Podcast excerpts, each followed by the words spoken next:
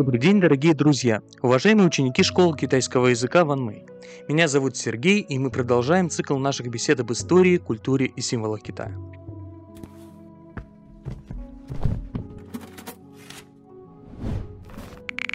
Во время нашего прошлого разговора о компасе мы отметили, что без этого китайского изобретения развитие всей западной цивилизации с ее великими географическими открытиями, экспансией капитализма и международным разделением труда было бы попросту немыслимым. Действительно, без многодневных и даже многомесячных мореплаваний не было бы европейского колониализма, а без притока дешевых ресурсов из колоний, основанных на территории Африки, Азии, Северной и Южной Америки, западным державам, скорее всего, не удалось бы обрести то могущество, могущество и то влияние в мире, которыми они пользуются уже по меньшей мере последние 300 лет.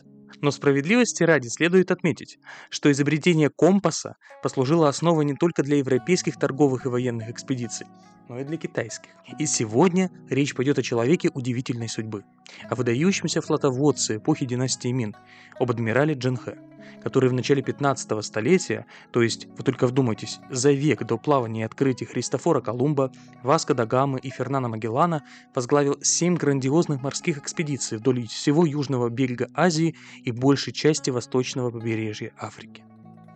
Как и у всякого выдающегося и великого человека, у Джинхэ очень интересная и необычная судьба.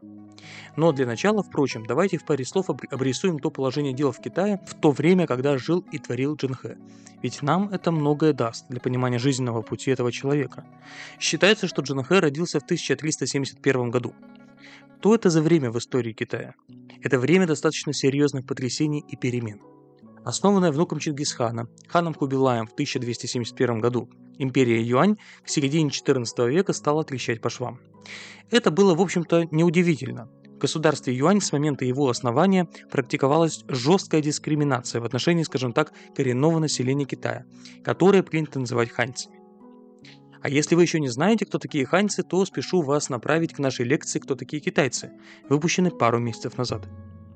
Так вот, в юаньском государстве все основные должности в гражданском и военном управлении распределялись между монголами и цветноглазыми сэму, так обобщенно в Китае того времени называли пришлых инородцев не китайцев.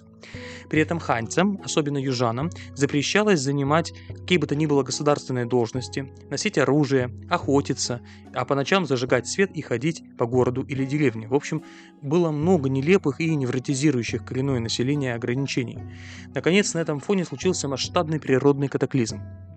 Неподдерживаемые в должном состоянии дамбы вдоль реки Хуанхэ в 1343 году были размыты половодьем, и огромные массы воды затопили северные провинции Китая и полуостров Шаньдун. Кроме того, был разрушен Великий канал, вследствие чего прекратилось снабжение Северного Китая продовольствием из южных провинций, и на севере страны начался страшный голод. Это стало той искрой, которая разожгла огонь крестьянского восстания красных повязок. Во всяком случае, так оно вошло в историографию. Один из лидеров этого восстания, Джу Юаньчжан, выгнал монгольскую элиту из Китая, перенес столицу на юг в Нанкин из разрушенной им монгольской столицы, города Даду. Но, кстати говоря, сегодня на руинах Даду разрастается современная столица Китая, город Пекин.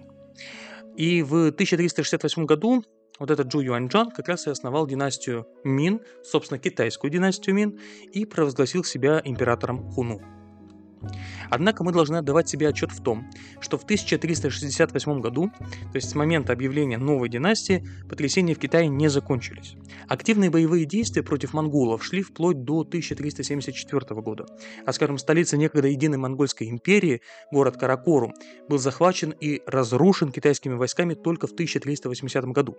Здесь, конечно, невольно напрашиваются параллели с 1380 годом в русской или, что ли говоря, российской истории, на которой тоже выпала Куликовская битва как событие борьбы Руси, русских князей с остатками Монгольской империи, Золотой Ордой.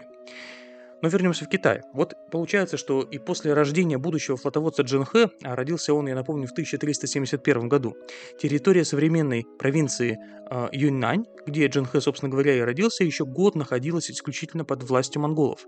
А затем до 1381 года на территории этой провинции шла война, в ходе которой минским войскам постепенно удалось взять Юньнань под свой контроль.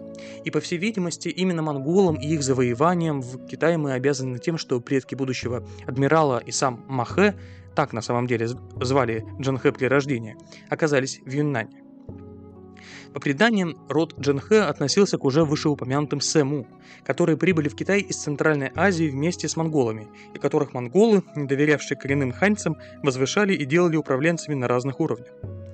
Это в полной мере относилось и к Саиду Аджаладдин Омару, деду Джанхэ, выходцу из Бухары, из древнего города, который и сейчас находится на территории нынешнего Узбекистана. Дед Джанхэ был одним из ключевых военачальников Хубилай-хана. Он покорил в 13 веке южную китайскую провинцию Юньнань и стал ее правителем. Поэтому неудивителен тот факт, что предки Махэ и он сам были мусульманами. А имя Ма, как считают некоторые исследователи, и вовсе было китайским эквивалентом имени Мухаммед. Это центральноазиатское происхождение и принадлежность к группе Сэму сыграла, конечно, злую шутку с будущим адмиралом. С одной стороны, его биографы считают мусульманское происхождение Джанхэ одной из причин, почему минское правительство решило поручить именно Джанхэ организацию морских экспедиций в страны Юго-Западной Азии и Восточной Африки, где, как известно, подавляющее большинство людей уже в конце 14 и начале 15 века вовсю исповедовало ислам. А с другой стороны, принадлежность семьи Махэ к юаньской элите предопределило то, что над мальчиком был установлен жесткий контроль со стороны новых минских властей. В отличие от его отца, самого мальчика не убили, однако оскопили с тем, чтобы он не мог иметь потомства и в перспективе не мог претендовать на власть над провинцией Юнань, где правили его предки. И отправили в качестве евнуха под именем Ма Саньбао служить при дворе, как бы мы сказали, наследного принца династии Мин, будущего императора Чуди. В новом имени Ма Саньбао э, Ма – это повторение родового имени из данного при рождении имени Махэ, а Саньбао, вот эта новелла, в переводе означает «три сокровища» и отсылает нас к трем драгоценностям буддизма – Будде, Дхарме и Санхе. Некоторые ученые считают, что имя Саньбао было дано не случайно. По всей видимости, имея мусульманские корни, будущий адмирал проявлял большую веротерпимость и испытывал особый пиетет перед буддизмом, популярным в Китае, и за это его современники как бы наградили таким вот буддийским именем. При дворе наследника Ма Саньбао получил качественное образование и хорошо себя проявил в военном деле и дипломатии. В особенности, когда будущий император Джуди восстал против своего племянника, законного императора Дзяньвэня. Дзяньвэнь занял по завещанию первого минского императора Джу Юаньжа на престол. Но Джуди воспротивился этому решению и постепенно взял власть в империи Мин в свои руки – Окончательно это случилось в 1402 году, и за помощь при захвате власти император Юн Ле, такое тронное имя взял себе Джуди, в 1404 году наградил Махэ новой фамилией Дже. Отсюда и происходит полное имя Джанхэ, под которым этот флотоводец и вошел в историю. Тогда же приближенные императора порекомендовали поставить Джанхэ во главе экспедиции в Западные океаны – Посредством этих акций Минское правительство рассчитывало укрепить влияние и авторитет Китая, восстанавливающегося после долгой борьбы с монголами и внутренней междоусобицы, а, усилить контроль над торговыми путями и расширить сеть подданных китайского императора. При этом речь шла не о завоевании новых земель, а об установлении торговых и дипломатических контактов. Ведь мы помним, что Китай – это срединное государство во всем Поднебесном мире, и китайский император потому считался автоматически как бы главным правителем Поднебесной, а все остальные цари, короли, князья и прочие по определению занимали подчиненное положение и воспринимались как данники китайского императора. Впрочем, помимо всех этих разнообразных соображений, как сообщает написанная в 17 веке история Мин, Тайной целью этих экспедиций было также стремление незаконно пришедшего ко власти Джуди разыскать и устранить императора Дзяньвэня, который после своего свержения, по слухам, бежал в Юго-Восточную Азию под видом буддийского монаха. Но как бы то ни было, семь экспедиций под началом Джанхэ состоялись с 1405 по 1433 годы. Примечателен грандиозный масштаб этих экспедиций. Скажем, в составе первой экспедиции, отправившейся из города Суджоу в 1405 году, было 317 кораблей, несущих на себе почти 30 тысяч человек команды. В составе таких армат Джан Хэ в разные годы неоднократно посещал страны Юго-Восточной Азии, государства Восточного Карамандельского и Западного Малабарского берегов Индии, города Персидского залива, Красного моря, в том числе значимые для мусульман Мекку и Джиту, города Африканского рога, это территория современного государства Сомали, и так называемая Суахили, современное восточноафриканское государство Кения. Несмотря на разнообразие посещенных мест и стран, в действительности флот Джанхэ ходил по уже давно известным торговым маршрутам, вдоль которых те же арабские купцы со второй половины первого тысячелетия новой эры активно торговали и приносили с собой даже в такие отдаленные от мусульманских святынь места, как острова Индонезии, собственную культуру и религию. Расширением культурного влияния Минского Китай занимался и Джинхэ. Например, после четвертой экспедиции в 1415 году с собой в Китай адмирал привез послов из 30 стран Южной и Восточной Юго-Восточной Азии с тем, чтобы они заплатили дань китайскому императору и стали официально как бы считаться его данниками.